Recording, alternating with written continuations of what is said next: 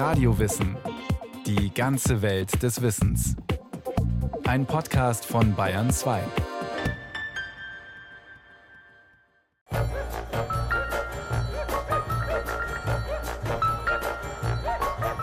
Musik bewegt.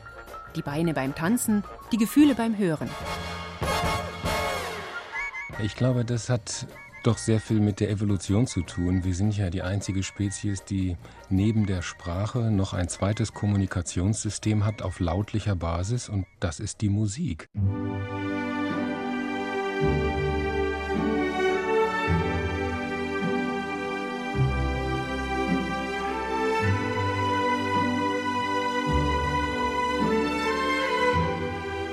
Genau, das ist ein großes Rätsel, nicht wahr? Weil die Musik verhält sich irgendwie wie Personen, die auf der Bühne stehen und löst irgendwie die ähnlichen Reaktionen aus.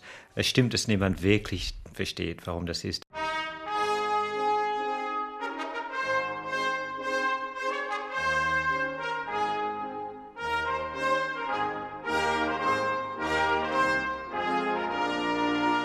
Musik bewegt sich in der Zeit.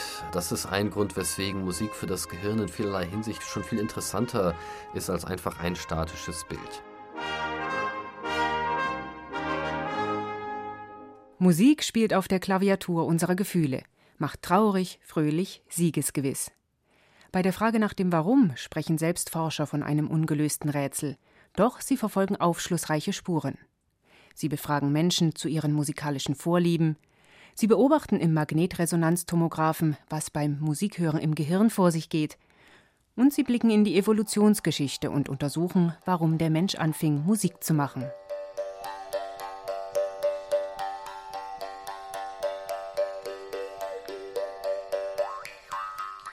Widerhall aus grauer Vorzeit. Musik dringt ins Mark. Gänsehaut. Das ist ein kribbelndes Gefühl, manchmal unangenehm, manchmal wohlig. Wenn ein kalter Luftzug die Haut streift, dann stellen sich die feinen Härchen an Armen und Beinen auf und die Haut ist übersät mit kleinen Pünktchen. Vor vielen tausend Jahren, als die Vorfahren des heutigen Menschen noch eine üppige Körperbehaarung hatten, da verfehlte der Mechanismus seine Wirkung nicht. Die aufgestellten Körperhaare sorgten für ein Wärmepolster. Heutzutage ist die Gänsehaut nur ein Überbleibsel der Evolutionsgeschichte. Das Bemerkenswerte? Nicht nur ein Luftzug kann Gänsehaut auslösen, auch Musik schafft das. Der Musikpsychologe Reinhard Kopitz von der Musikhochschule Hannover hat den Gänsehauteffekt über mehrere Jahre untersucht. Er erklärt ihn unter anderem damit, dass der Hörsinn als eine Art Alarmanlage funktioniert und vor unangenehmen Situationen warnt. Wir haben ja in der Menschheitsgeschichte einen sehr schnellen Apparat entwickelt, um wahrzunehmen, ob etwas bedrohlich hinter uns ist, auch wenn wir es gar nicht sehen können, oder ob wir uns beruhigt entspannen können. Also das Knacken eines Astes muss sofort bewertet werden. Es könnte ja ein Säbelzahntiger sein, aber es könnte auch ein herabfallender Tannenzapfen sein. Insofern springt hier gleich der gesamte Mechanismus der Informationsverarbeitung an, wenn wir ein Geräusch hören. Bestimmte klangliche Muster zum Beispiel rufen zuverlässig ein Gefühl der Bedrohung hervor. Und hierzu eignen sich besonders die tiefen Frequenzen, also das Grummeln und das Beben der Erde, wenn die Dinosaurier kommen. Das hat nämlich für uns eine Folge der Desorientierung. Wir haben keine Möglichkeit, die Schallquelle zu orten, wenn sie sehr tiefe Töne enthält. Die Filmmusik macht sich dieses Phänomen zunutze, bei Verfolgungsjagden genauso wie bei drohendem Unheil.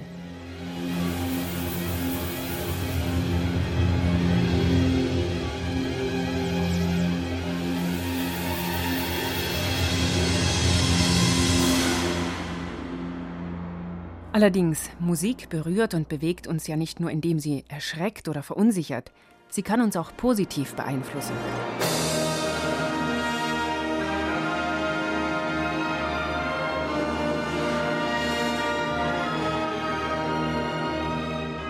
Was wäre eine Kussszene im Film ohne schmelzende Geigenklänge?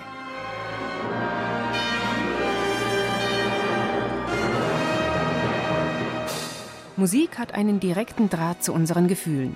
Und dahinter müssen noch andere Gründe stehen, als jener, dass unser Hörsinn auf akustische Alarmsignale geeicht ist.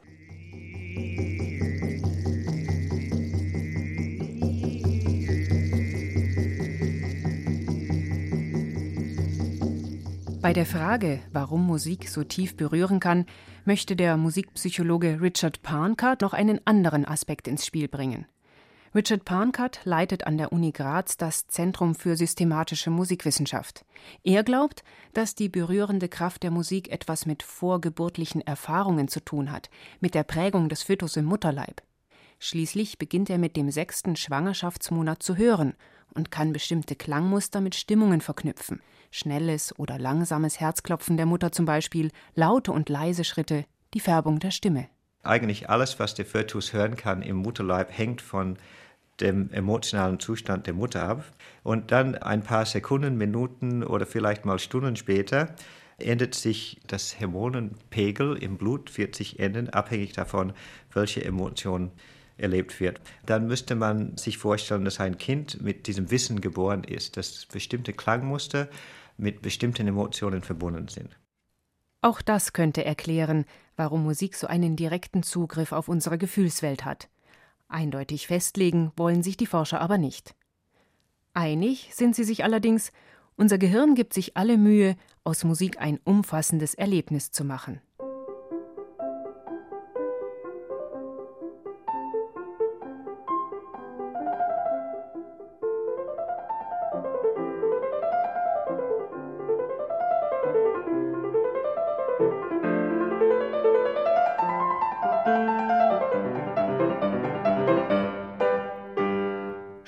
Schattenboxen und Glückshormone, was beim Musikhören im Gehirn passiert.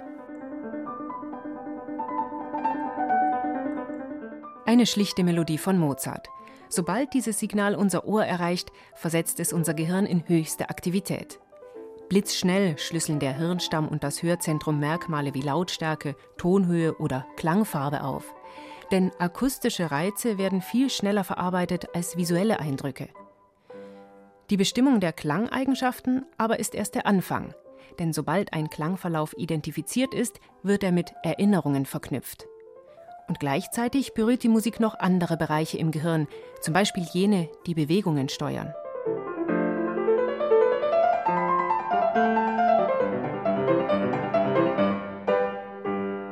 Wenn Berufsmusiker oder Amateure diese Musik hören, zeigt auch das motorische Zentrum alles, was es gelernt hat. Es tut so, als ob die eigenen Hände dieses Stück spielten, produziert sozusagen neuronales Schattenboxen. Und selbst bei Menschen, die kein Instrument gelernt haben, musiziert das Gehirn heimlich mit, erklärt der Neurowissenschaftler Stefan Kölsch von der Universität Bergen. Wenn Sie kein Musikinstrument gelernt haben, ist Ihr primäres Musikinstrument die Stimme. Das heißt dann auch, dass Sie Stimme nicht nur benutzen, um Musik zu produzieren, sondern tatsächlich benutzt das Gehirn auch motorische Repräsentationen der Stimme, um Musik wahrzunehmen. Also beispielsweise, wenn Sie so etwas hören wie hm, dann macht Ihr Stimmapparat automatisch diese Bewegung der Melodienlinie nach oben und unten quasi mit. Selbst wenn sich die Muskeln nicht wirklich bewegen, formt das Gehirn diese Bewegung nach oben und unten beim Hören mit. Vor allem aber wird beim Musikhören auch das Sprachzentrum aktiv, denn es ist darauf spezialisiert, akustische Informationen zu größeren Einheiten zusammenzusetzen. Das funktioniert bei Musik und Sprache auf ganz ähnliche Weise. Hörkortex und Sprachzentrum, motorisches Zentrum, Kurz- und Langzeitgedächtnis. Musik versteht es, das Gehirn umfassend zu aktivieren. Entscheidend für ihre Wirkung ist aber noch etwas anderes. Beim Musikhören tritt auch das sogenannte limbische System in Aktion, das heißt das Belohnungszentrum. Es schüttet Glückshormone aus, wenn Musik als angenehm oder befriedigend wahrgenommen wird. Und so werden ähnliche Prozesse in Gang gesetzt wie beim Schokoladeessen oder beim Sex.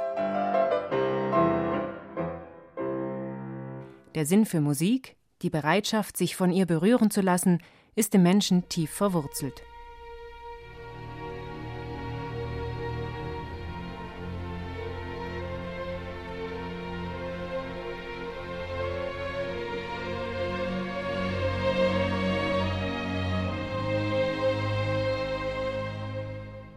Emotionen auf Wunsch, wie Musik unsere Gefühle steuert.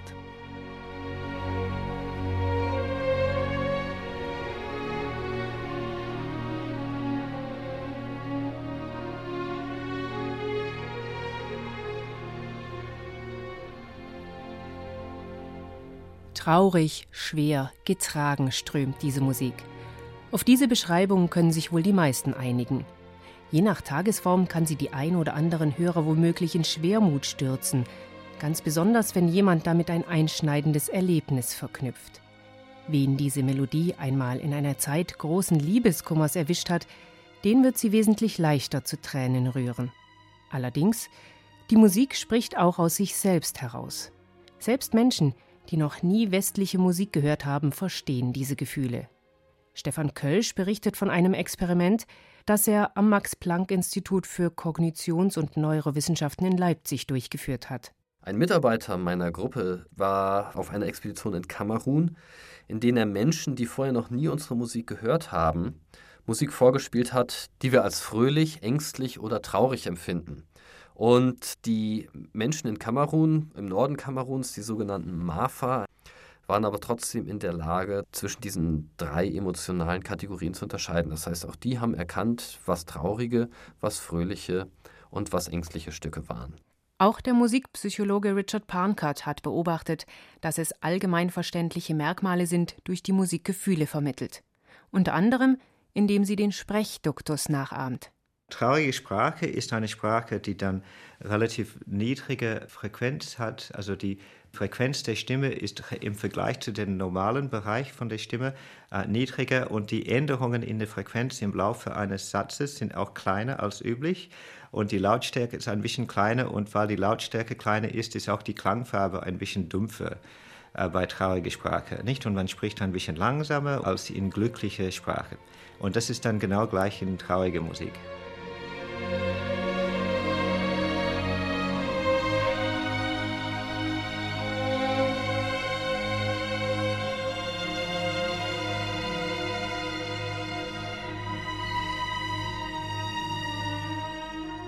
Denn das, was beim Sprechen Gefühle transportiert, sind ja nicht die konkreten Worte, sondern eher die musikalischen Eigenschaften der Sprache, der Ton, in dem etwas gesagt wird.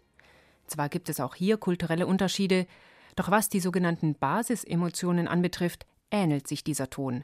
Denn meist spiegeln sich darin auch körperliche Zustände, wenig Körperspannung bei Trauer zum Beispiel oder große Anspannung bei Wut.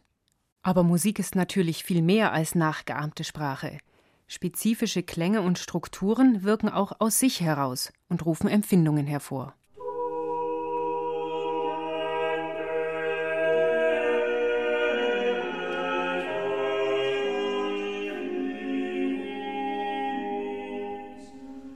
Die meisten Menschen zum Beispiel empfinden Konsonanzen als besonders angenehm. Das sind Akkorde, deren einzelne Teiltöne eine Art Mindestabstand zueinander haben.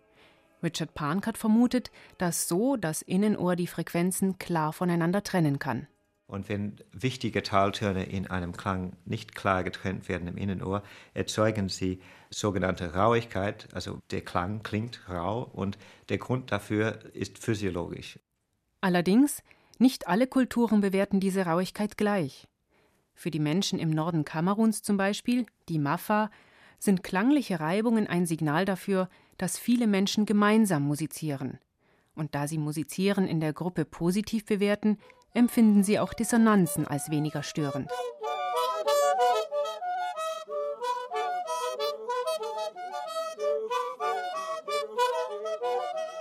Auch die bulgarische traditionelle Musik arbeitet bewusst mit sogenannten rauen Klängen. Je nachdem, wie vertraut jemandem solche Gesänge sind, genießt er diese innerlich vibrierenden Klänge oder er wendet sich ab.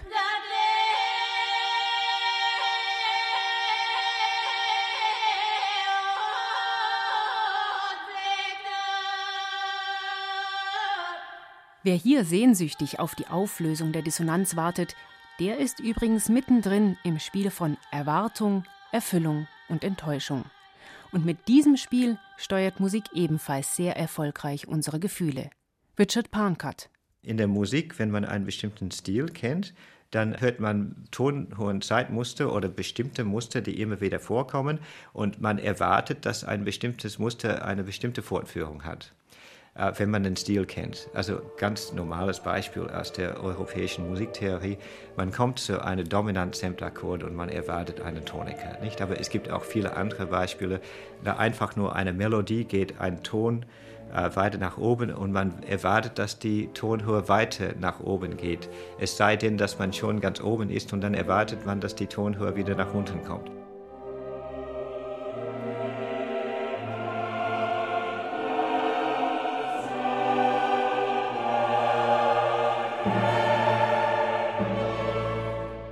Und jedes Mal, wenn es eine Erwartung gibt, die relativ stark ist und durch Erfahrung mit einem musikalischen Stil, dann äh, kann es sein, dass die Erwartung entweder erfüllt wird oder nicht. Und wenn eine Erwartung erfüllt wird, kann es sein, dass es generell mit positiven Emotionen verknüpft wird und eine unerfüllte Erwartung mit negativen Emotionen. Wer als Komponist die richtige Balance zwischen erfüllten Erwartungen und überraschenden Abweichungen findet, der hat gute Chancen, bei seinen Hörern positive Gefühle zu erzeugen. Reinhard Kopitz spricht dabei von Hitfaktoren. Zum Beispiel bestimmte Bassfiguren mit eingängigen Harmonien.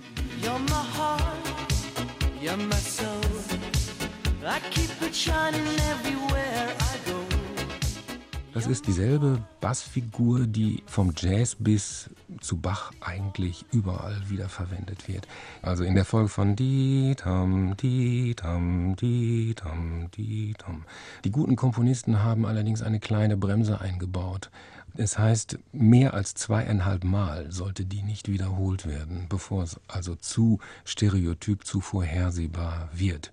Auch für den Gipfel des Genusses, wenn Musik ihren Hörern einen wohligen Schauer über den Rücken jagt, kann Reinhard Kopitz einige Standardmodelle benennen.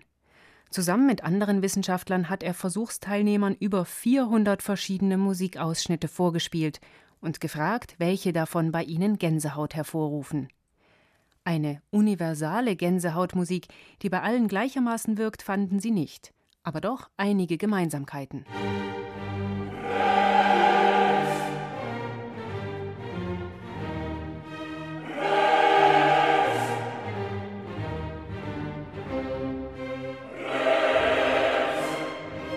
Der plötzliche Einsatz eines Chores ist zum Beispiel besonders vielversprechend für so ein Gänsehauterlebnis. Ebenso der unvermutete Einsatz einer Solostimme. Er löst bei vielen Hörern eine Gänsehaut aus, vor allem wenn es sich dabei um eine Frauenstimme handelt. Mit großer kompositorischer Raffinesse müssen Gänsehauterlebnisse bei Musik nicht immer etwas zu tun haben. Auch ein ganz banales Mittel, eine große akustische Steigerung, verfehlt selten seine Wirkung. Egal ob klassisches Sinfonieorchester oder Rockband.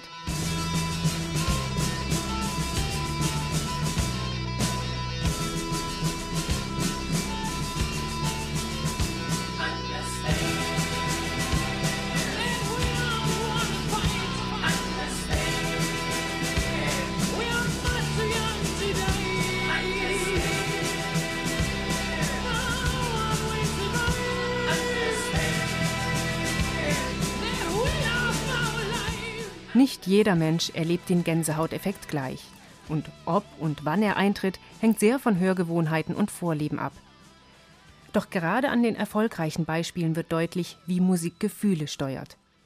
Wenn eine große Steigerung oder auch ein abruptes Leisewerden Gänsehaut auslöst, dann hat die Musik erfolgreich mit Hörerwartungen gespielt und diese lustvoll übertroffen oder konterkariert. Und wem es beim Einsatz einer Frauenstimme oder eines Chores kalt den Rücken runterläuft, den hat außer dem Überraschungseffekt noch die Nachbildung einer zwischenmenschlichen Kommunikation berührt.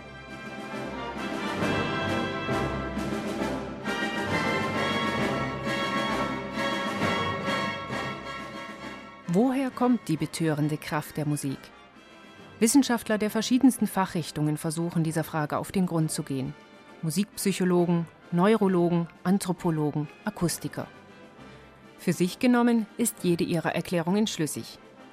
Musikalisches Empfinden ist tief im Wesen des Menschen verankert, da Musik ihm schon in der Frühgeschichte half, seine sozialen Fähigkeiten auszubauen.